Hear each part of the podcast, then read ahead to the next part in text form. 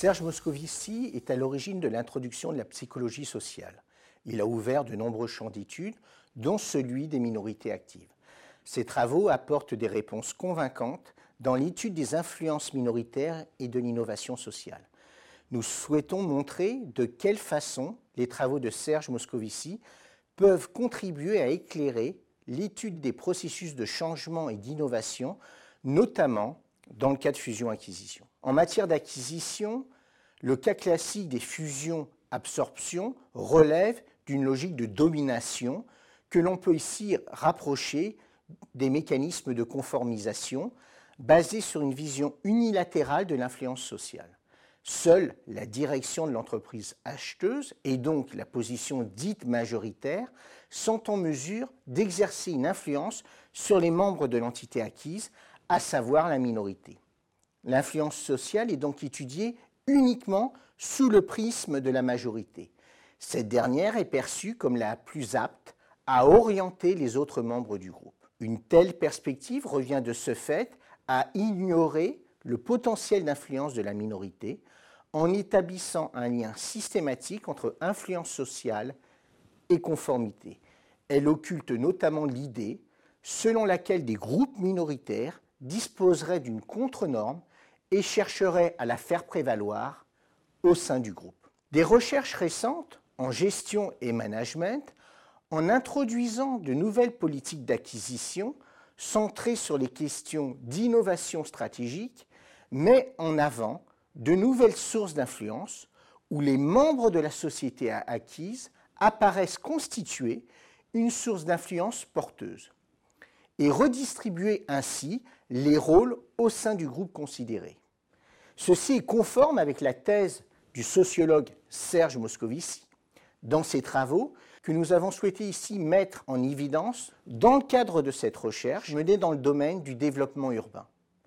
À l'appui d'une étude de cas longitudinale, nous montrons que pour innover dans le cadre de politiques de croissance externe, mieux vaut éviter la normalisation et le compromis pour davantage opérer ce que le sociologue Serge Moscovici désigne sous le nom d'innovation minoritaire.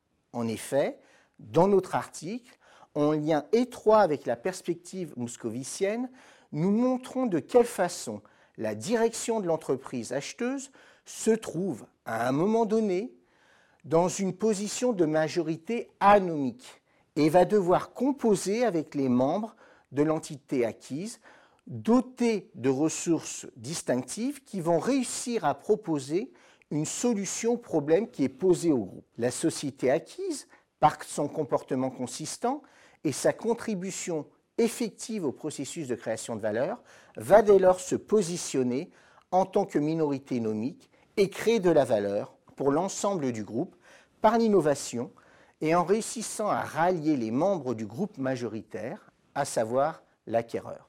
On parlera alors d'innovation minoritaire. À partir de la perspective moscovicienne, cet article propose ainsi une grille de lecture de l'innovation et du changement des pratiques et représentations dans le cas de fusion-acquisition, particulièrement utile dans l'étude des acquisitions de symbiose. En effet, dans ce type de situation, les membres de l'entité acquise se révèlent avoir un rôle essentiel en prenant à un moment donné l'initiative et en se manifestant par l'innovation.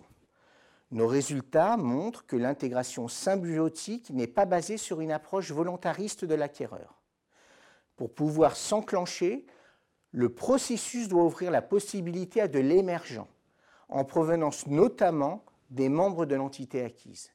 Mais ce lâcher-prise ne peut s'opérer qu'à partir du moment où le potentiel de création de valeur de l'entité acquise n'est pas détruit. Il convient également que l'entité acquise s'engage dans l'action et défende ses pratiques et ses normes. Dans cette recherche, la société acquise, abordée comme minorité, se révèle active lorsque l'acquéreur, en tant que position majoritaire, se trouve dans l'incapacité d'agir face à une situation qui aurait pu remettre en cause le développement de ses activités et trouve chez l'entité acquise une réponse originale à son problème.